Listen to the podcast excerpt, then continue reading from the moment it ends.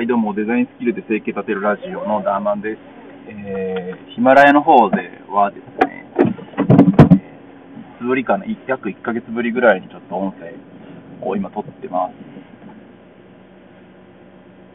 そうですね、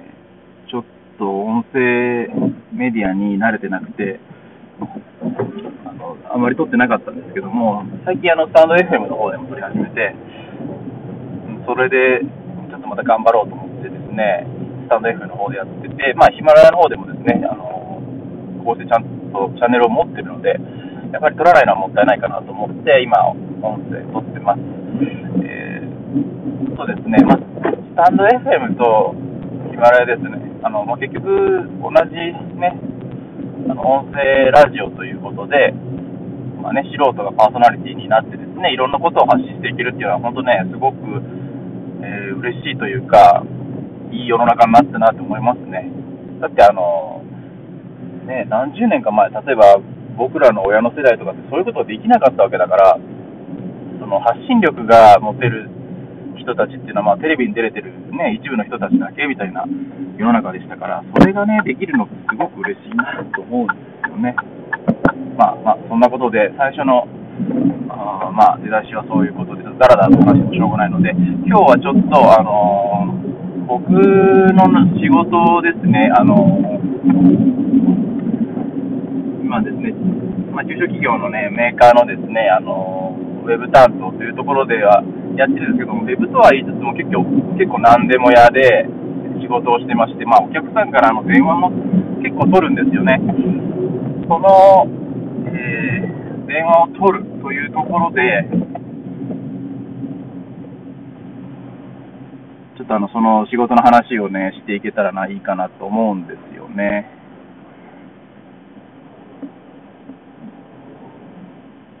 ちょっとすみませんね、今ね、車がですね、道のところ堂々と止まってて、前進めない状況ですね。はい、ちょっと。困ってます。もうこれでいきます。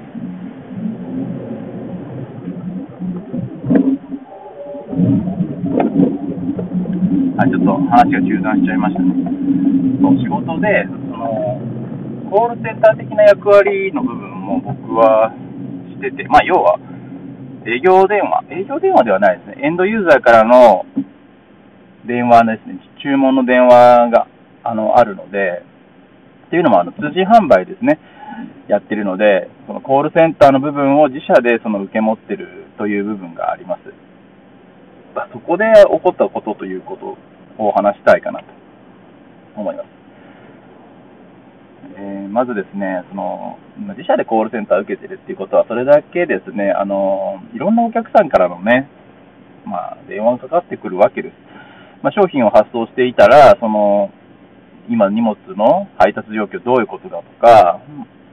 まあ、その他もろもろ、その、届くのが遅いとかね、いろいろ電話がかかってきます。そんなね、中で、あの、昨日も同じように、その、配達状況が遅いと、僕、あの、注文したのは結構前なのになんでこんな遅いんだ、というようなことを言われました。あの、その経緯なんですけども、まあ、注文の方法って、はがきとか、ファックスとか電話、まあ、インターネットであるんですけども、あの自分のその会社の顧客というか顧客の層ですね、年齢層は年配の方が多いので、インターネットとかがね、難しいんですよね。年齢的に難しいっていう人たちで、だからはがき注文とかが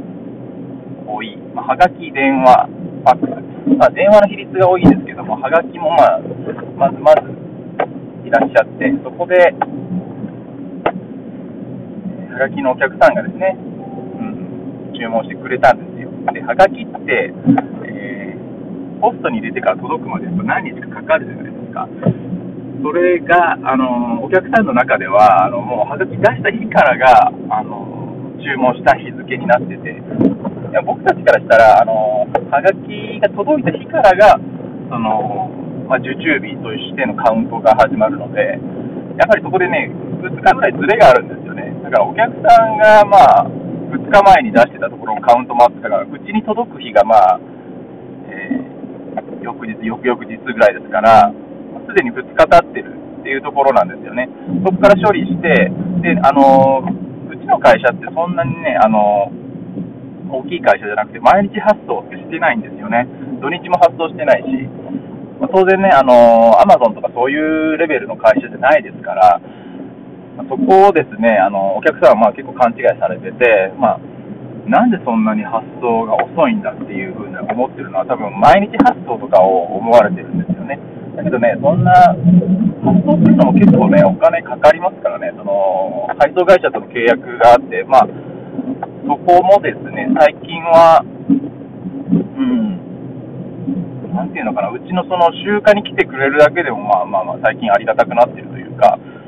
まあ、物量というかね、量によってはその習慣も断られるっていうことはありますからね。だけど、まあ、うちはね、その、物量がまあ、そんなに増えてはなかったので、その、配送、まあ、会社の方からね、そそその物量ではちょっとお伺いできないというか、そのちょっとね、割に合わない的なことをまあ言われてですね、結局はもうその中間にですね、取りに来てもらう業者を入れてるんですけども、そういう状況で、まあそれね、あの別にね、入れてる分費用はかかりますよね。だから結構ね、まあ、その通人販売やるだけでもかなりのお金がかかるっていうのでね、あのまあ、分かっていただけるとは思うんですけども、そういう会社としてのその努力とかもそういう部分もあって、なかなか、ね、お客さんの大取り商品が届くまでって結構なね、まあ、リードタイムあるんですよね。そこがですね、お客さんの中ではもう遅い遅いと、まあ、楽天、アマゾンみたいな感じで考えてらっしゃるんでしょうけど、まあまあ、それがあるのと、あとお客さんのね、考え方ですね。まあ、結局のところは、その、そういうこと言っちゃあれですけども、お客様はね、神様っていう考えが少なからずあるんだと思いますね。やっぱりこの日本に根付いてるこの、まあ、悪しき風習というか、お客様は神様っていうその捉え方を間違って捉えてる方がめちゃくちゃ多いんですよね。えー、その昔ね、あの、南春夫さんが、あの、この言葉を言ったっていうのは知ってますけど、南春夫さんは、その、ね、お客様を神様っていうのは、神様の前に立たれてる、立っているっていう気持ちで、あの、歌を歌うっていうことをね、おっしゃったので、だから自分が神様の前に立つような気持ち、だからそういう神聖な気持ちで、あの、ちゃんとその自分のね、やること、歌を歌うっていうことをね、全うするっていう気持ちで、あの、そのこの言葉を言ったんですね。だけどなんか、今その認知されてるお客様は神様っていう言葉は、自分が神様だから偉いんだろう、偉いんだよっていうようなことを、多分思われてますよね。だからな、お前らは下だから、その、物を売る側下だから早くしろみたいな感覚がね、どうしてもね、伝わってくるんですよ。だけど、その、物のね、売買ってその、お互いに平等ですから、そこでね、差はないわけで、そういうところでね、あの、高圧的に来られる方っていうのはね、非常にね、残念だなって思うんですよね。まあ、そういうのもあってですね、まあ、昨日、まあ、対応したお客さんはですね、結構ひどかったですね。うん。まあ、そんな感じでですね、やっぱりその、自分もね、あの、エンドユーザーになることありますけども、そういうことは言わないようにしようって思います。結構残念だし、うん、言われた方としては。やっぱり気持ちよく物は買いたいし、たとえね、遅いと思っても、